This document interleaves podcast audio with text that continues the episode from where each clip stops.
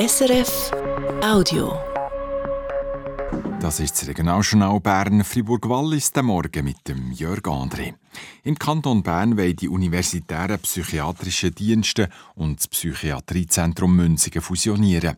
Ob das zustande kommt, kann der Regierungsrat entscheiden. Das macht er in einer Antwort auf einen Vorstoß aus dem Kantonsparlament klar. Christine Wittmer. Der Kanton Bern ist Eigentümer der universitären psychiatrischen Dienste UPD und dem Psychiatriezentrum Münzigen PZM. Darum ist klar, dass der Regierungsrat letztlich den Entscheid fälle, ob die beiden Institutionen fusionieren, heisst in der Antwort auf den Vorstoß. Bürgerliche Grossrätinnen und Grossräte fordern dort, dass UPD und PZM nicht selber über eine Fusion entscheiden, was mit dieser Antwort klärt ist. Nein, sie machen es nicht.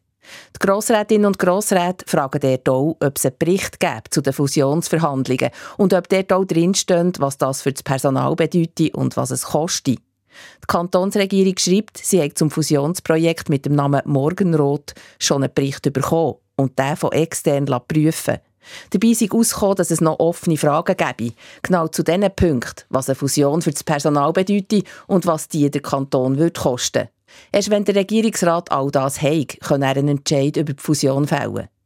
Was auch noch nicht klar ist, ob es freie Gebäude oder Grundstücke gibt bei einer Konzentration auf gewisse Standorte. Was genau frei wird, weiss man laut Regierungsrat noch nicht. Erst wenn das klar ist, macht man sich Gedanken darüber, was man damit mache. Mit dieser Fusion gibt es nämlich einen Zügelten. Zu Münzigen werden die ganze Erwachsenenpsychiatrie und Kriseninterventionsstationen von Bümplitz, Biel und Bern. An der Bolligenstrasse zu Bern, wo die Waldau ist, würde die Kinder- und Jugendpsychiatrie konzentriert. In einem Neubau. Aber auch zwei Wohnheime würden von Münzigen dorthin zügeln. Und es soll einen neuen Standort geben für die Alterspsychiatrie auf dem Siloa-Areal zu Gümligen. Eins ist aber laut der Vorstossantwort der Berner Regierung jetzt schon klar. Die Fusion kostet der Kanton Bern etwas. Was man nicht weiss, ist wie viel. Das Geld für die Fusion von UPD und PZM zu genehmigen, diese Aufgabe hat das Kantonsparlament. Ein Leben ohne Kille. Vor ein paar Jahrzehnten war das noch fast unvorstellbar. Unterdessen ist es aber für einen Haufen Menschen Realität. Auch im katholisch prägten Wallis ist ein Fünftel der Leute nicht mehr in der Kirche. Sabine Steiner. Inner zehn Jahren ist der Anteil Katholikinnen und Katholiken im Wallis um 10% zurückgegangen. Jetzt sind es nur 190.000, die Leute im Bundesamt für Statistik im Wallis leben. Eine Entwicklung, die jetzt bis zum Situm hat. Der Mediensprecher Paul Martone sagt dazu, also wir müssen keine Illusionen machen. Die Zeit vom allgemeinen Glauben, dass das Wallis der katholische Kanton ist, das ist vorbei.